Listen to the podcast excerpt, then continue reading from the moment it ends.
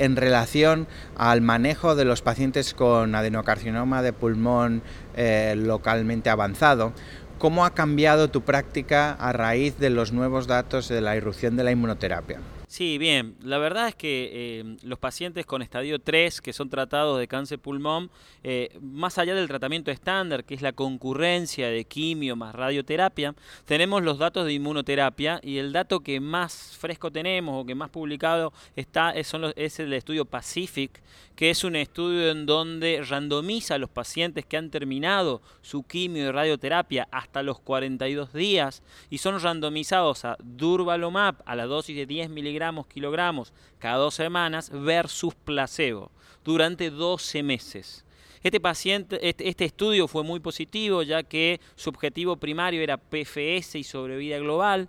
En PFS realmente se vio una diferencia muy importante eh, de 16 versus 5 meses, o sea, una, una diferencia clínica que incluso en el hazard ratio es de 0,52, con lo cual hay un 48% de beneficio en la rama de Durvalumab.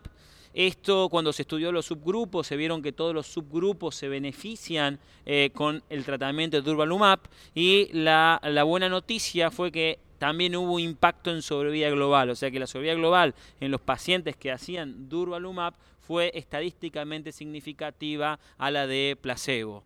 Con lo cual hoy el estándar de tratamiento es, más allá que terminen los pacientes de quimio y radioterapia, comenzar con la inmunoterapia con Durvalumab eh, a 12 meses, eh, en 12 meses con aplicación cada 15 días. Y estamos empezando a ver que todos los estudios clínicos que están viniendo ya están comparando las diferentes ramas con la rama estándar que es Durvalumab. O sea que no sería estándar ya hacer placebo en este tipo de pacientes.